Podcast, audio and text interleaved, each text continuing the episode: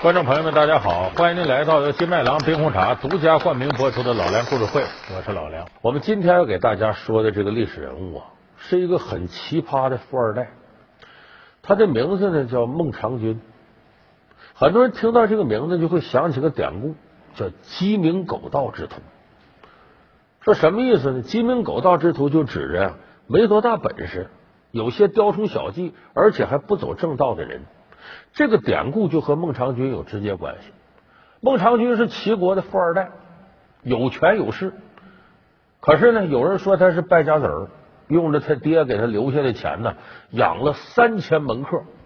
说这三千门客大多数都是咱们说这个鸡鸣狗盗之徒。有人认为他冤大头，但其实呢，这里边别有文章。这孟尝君呢，他是在用钱来买自己的名声。以及购买人力资源，就说他这里边是有他的人际交往智慧的。咱们今天就给大伙分析一下这个孟尝君他的人际交往智慧体现在哪儿？一个被父亲抛弃的庶子，如何征服家族，成了唯一继承人？他挥金如土，养三千门客，声名远扬，遭君主嫉妒。他鸡鸣狗盗，狡兔三窟，是大智若愚，还是大愚若智？孟尝君有着怎样特殊的智慧？老梁故事会为您讲述奇葩富二代孟尝君。首先，咱说这孟尝君呢，齐国的富二代，这个名字他不叫孟尝君，孟尝君这是后人追认他的谥号。他死了之后，后人给他封号孟尝君。他的本名呢，他姓田，田是齐国的国姓，他叫田文，文章的文。他爸爸叫田英，这是齐国有权有势的大臣。就说这孟尝君呢，他爸爸这块呢，有权有势是很有来历的。有人说，那他就把他爸爸这财产呢、地位啊都继承了，因为这个君呢是世袭的，说管他叫孟尝君。这君，这得是他爸爸给的。但其实这个田文获得这些家产和地位，他不是一帆风顺的。因为什么呢？这田英有四十多个儿子。孩子多，而这个田文呢，就说孟尝君了，不是嫡出，就不是大老婆生的，是庶出，小老婆生，妾生的。田婴是齐威王的儿子，齐宣王的弟弟。田婴在齐国当了十一年宰相，女王即位后封田婴为薛，他一共有子四十多个。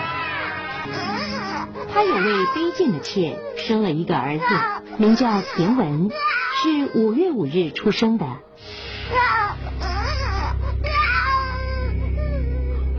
不可留下这孩子，把他杀掉！哦哦，是。结果他这小妾呢，他毕竟这孩子是娘身上掉下的肉，能舍得扔吗？偷偷摸摸送别的地方就给养起来，养着养着到十来岁了。这个田英的小妾一想，说我这儿子纸里包不住火呀，早晚得见他亲爹。有这么一天呢，他趁着田英心情好，就把这小孟尝君呢给带过来。有一天，这是你爹，快叫他呀！爹！啊！我不是叫你不要留下这孩子吗？偷偷把他养大了，没想到是他骂差不多的时候呢，这个仅仅十来岁的小孩孟尝君张嘴说话：“爹，只因我是五月五日出生，就不要我活，是什么理由呢？”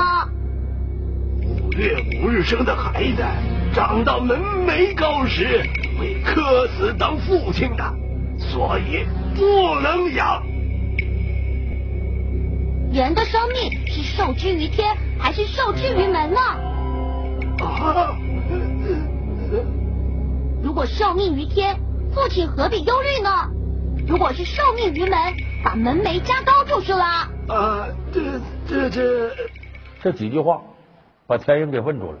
可也是啊，他也没想到这个，他感到很惊讶的是，这小崽子啊，这么点岁数，这嘴这么厉害，把老爹问的张嘴结舌的。田英一琢磨，看来这孩子还挺不一般，有这个胆识，这我儿子也不丢人，就这么着呢，点头就同意小孟尝君在老田家待下了。可是待下是待下，这孩子呀，他的思维方式和谁都不一样。为什么？他打小这个生活环境决定的。所以这小孟尝君没事啊，和他爸爸聊天，张嘴闭嘴就是经常弄些哲学问题。那爹呀，人来到这世上是为了啥呢？这我为什么我在这世上小时候就遭罪呢？为什么我就摊上你这样的爹呢？这都哲学命题，给他爸爸弄的。你哪那么些哲学命题？这个田英这时候也不是很喜欢孟尝君，直一直到后来有这么一天，这个因为田英呢，他的封地在薛地这儿，他自己苦心经营呢，他自己很快就成了齐国数一数二的富豪。但是这个田英说实在，多少有点抠门，这家产呢都拢着，下边有些门客呢日子过得很差。这田英对下人呢不是很大方。有这么一天，孟尝君就跟他爸爸说了。说爹呀，我跟你说点事儿。爹，儿子的儿子叫什么？孙子。孙子的孙子叫什么？玄孙。玄孙的孙子叫什么呢？呃呃呃，不知道啊。父亲向齐至今已立三王，齐国土地不加广，而私家富累万金。门下不见一贤者，父亲，您留藏这么多，要传给连名词都不知道的后代吗？呃，这这，呃，可也是啊，一语惊醒梦中人。这田英一琢磨，我这儿子了不得呀，他想到这些，我都没有想到。其实孟尝君的关键是什么呢？叫无边春色君休问，不如领取眼前人。你眼前这些事你处理不好。哎，你想到将来那么长远，很多跟你都没关系，你都见不着的人，这多冤呢！其实这个时候，小孟尝君给他老爹说的就什么？我们怎么样能够把握住人力资源？就人力资源眼下是最宝贵的。你那钱搁那，他又不会下崽儿，那阵没有银行的，连利息都没有，你说你何必？哎，所以田英当时觉得这个小孟尝君了不得，他的想法超出这个时代，很超前。后来，田英一点点的家里的大事甚至这个国家大事都和这个自个儿子商量。等到他呢要过世的时候呢，也把这封号呢传给孟尝君了。等到田英死了，没人管这天文了，孟尝君更是展开自己的手脚，开始大开大合的干事。他最突出的一件事是养了三千门客，而且这里头这什么人都有，鱼龙混杂。啊，有的人没什么能耐，到这来骗吃骗喝的。不传人说孟尝君呢，冤大头。其实孟尝君是干嘛的？他宁可花这钱白瞎了。首先一个呢是买人力资源，这三千人当中，哪怕只出来几十个能为我所用的，我就不白养他。第二个，这一养门客，声名传出去了，列国都说了，齐国有个孟尝君，喜欢交朋友。啊，你什么人落魄了，到他这他都留。其实这什么？这是广告。最终打的是孟尝君这个品牌。孟尝君这不名气大了吗？列国都知道了，说齐国有这么个能人。当时秦国呀，想振兴这个国家，商鞅变法之后呢，得想扩大自己的国力，所以邀请孟尝君呢到秦国来。当时的秦昭王呢，一看孟尝君谈吐不凡，确实有见识，说你别走了。你留在秦国，你干嘛呢？当这个相国，就丞相，这是委以重任。孟尝君其实不大敢，一个是他觉得在这不把握，伴君如伴虎；再一个自己毕竟是齐国人，这个事儿有点说不过去。可是这个秦王非常狠，如果你要不答应，转瞬之间可能有性命之忧。所以孟尝君琢磨来琢磨去，只能同意。我在这行啊，我给你当相国吧。可是你从国外来，你是齐国人到这来，一来了就身居高位，秦国一些大臣肯定是有意见，所以这些人不满，就开始挑拨离间、造谣。有人向昭王说：“孟尝君是位贤者，且又是齐国的王族，现在要他当宰相，一切利益一定先为齐国着想。如此一来，秦国就非常危险喽。嗯，你分析的很有道理。取消孟尝君的宰相职位，并囚禁他，想办法找个理由把他杀掉。是。啊，被软禁了。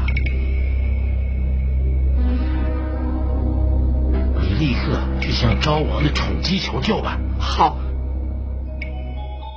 我答应你去向昭王说好话，更希望孟尝君能将他的那件白狐裘送给我。是。他答应相助，但希望能得到你的白狐裘。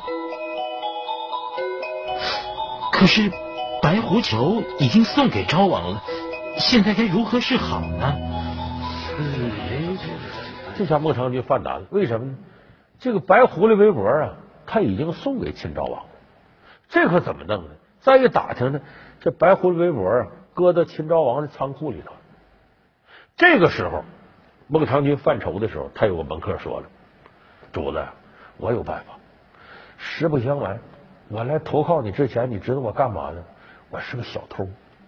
我三更半夜经常披着狗皮出去装狗，我偷东西。在你这挺长时间没偷了，我这手都有点痒痒。我能为您偷回那件白狐裘，真的？那太好了！嘿嘿。”先打扮成狗的模样，从狗洞混进去。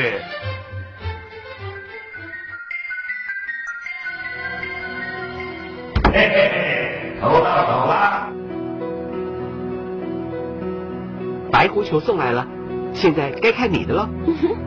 没问题。哎，这小妾一看满意了，然后晚上啊，趁着这秦王喝酒喝差不多了。远磨硬炮，大王啊！你要把人孟尝君杀了，列国怎么看你呀？人家投奔你，你相国说宰就宰了，大王名声也不好啊！上天有好生之德，你放了他，天下归心呐！反正说好听的，这秦王呢也是喝点酒，经不住女人远磨硬炮，何况是自己宠爱的美人。行行行，我放他，就这么下了道令，把孟尝君放了。但是孟尝君知道，这是秦王喝差不多了。下的令，他得后悔，赶紧趁着晚上啊跑，赶紧跑。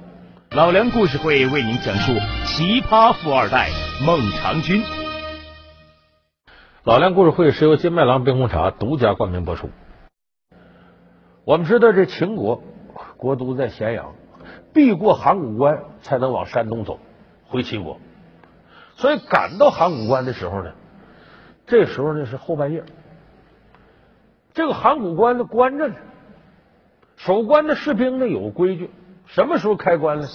每天早晨鸡鸣五更天开关，就大清早太阳还没升起来，鱼肚白的时候，鸡先叫了，一听着鸡打鸣，我才能放你过去，才开关。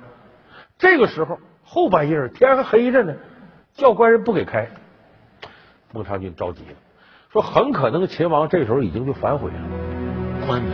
必须鸡鸣时候才会开，而秦兵又快追到了，该如何是好呢？莫作能学鸡叫声，或许能解决这个困难哦。嗯，好极了。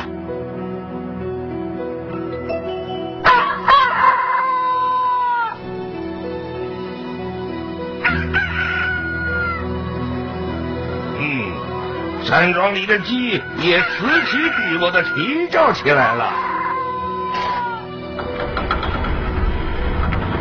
守卫的士兵以为天亮了，真的打开关门了。这出了函谷关，他出函谷关没有半个时辰，追兵到了。但是到这儿对不起了，因为再往那边已经是魏国的地界了，不是秦国地界了，追也不好使了。所以这么一来，你看一个狗盗之徒得了白狐狸围脖，解了孟尝君之围；一个鸡鸣之徒骗开了函谷关，使孟尝君得以逃脱性命。所以后人就说：“你看他靠着人鸡鸣狗盗之徒。”当然，你说他靠鸡鸣狗盗之徒，这不假。但是，是不是他这门客里头都是鸡鸣狗盗之徒呢？这是后人糟蹋这个孟尝君，因为这个三千门客里头肯定有这样的人，但是也必有英雄豪杰，也必有落魄英雄在此潜伏，也是藏龙卧虎之辈所在甚多。因为在孟尝君的门客里头呢，有些个非常有谋略的人。你看他手底下有一个门客很出名，这个在《古文观止》里边都写过，有一篇叫《冯轩克孟尝君》。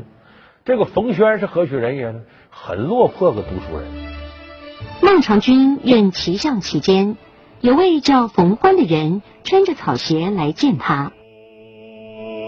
您不辞长途来到我这里，有什么指教？听说你很好客，我因家贫无法生存，想投靠您的门下做个食客。好好好，你就留下吧。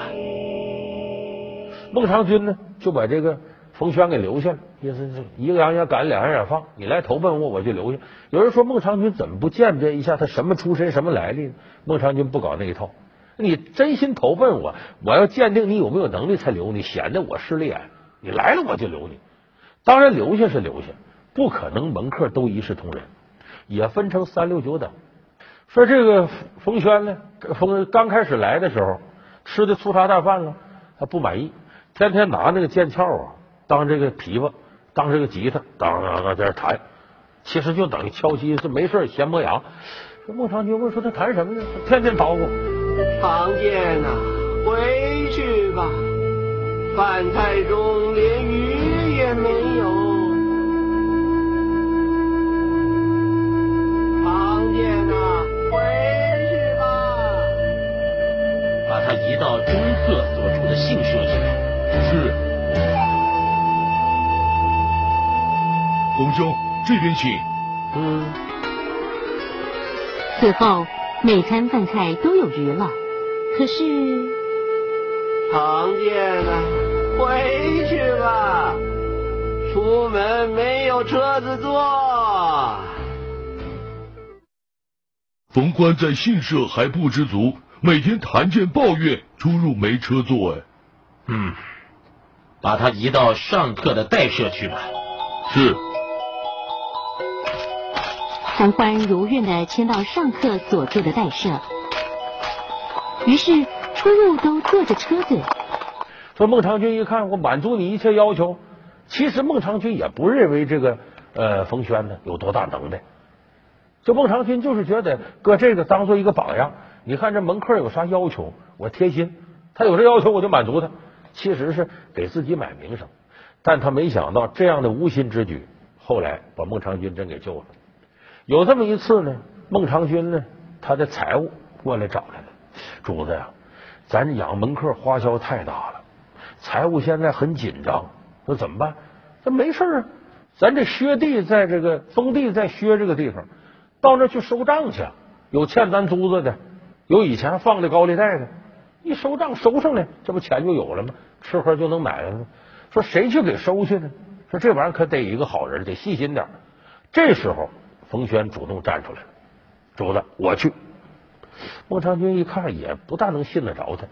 你行啊，你放心，我肯定这事儿给你办好了。我不能白吃你鱼，白吃你肉，白用你车，白让你养活我妈。那好吧，你去吧。冯轩去了。隔了几天回来了，孟尝君说：“完成怎么样？钱收上来了。”呃，一分钱没收上来啊？那你干嘛去了？我虽然没收上来钱，我可给你买到了比钱还难得的东西，我给你收上人心来了。怎么回事呢？这个冯轩呢，来到薛地收租子收债，有的人有钱呢，把这个债还了些了，收上一点来。再看这个地方，前两年闹了灾了，老百姓真没钱。很抱歉，目前我只能付一部分呐。惭愧啊，我实在付不出利息钱呐。冯欢收到利息钱十万，于是买很多好酒回来。我要宴请贷款的百姓，能偿还利息的也请，不能偿还利息的也请他们来。呃，是。我代表孟尝君敬大家一杯，大家尽量喝个痛快吧。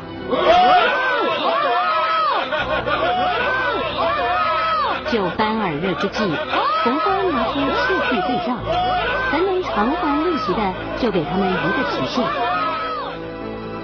没有能力付利息的，就要回戒指，并把它烧掉。薛公为帮助没钱的人也能经营事业，还贷款给你们。由于不够钱奉养宾客，所以才向大家收利息。现在有钱的定了偿还的期限，贫穷的把戒指烧掉，债通通赐给你们。有这样的主人，怎能违背他呢？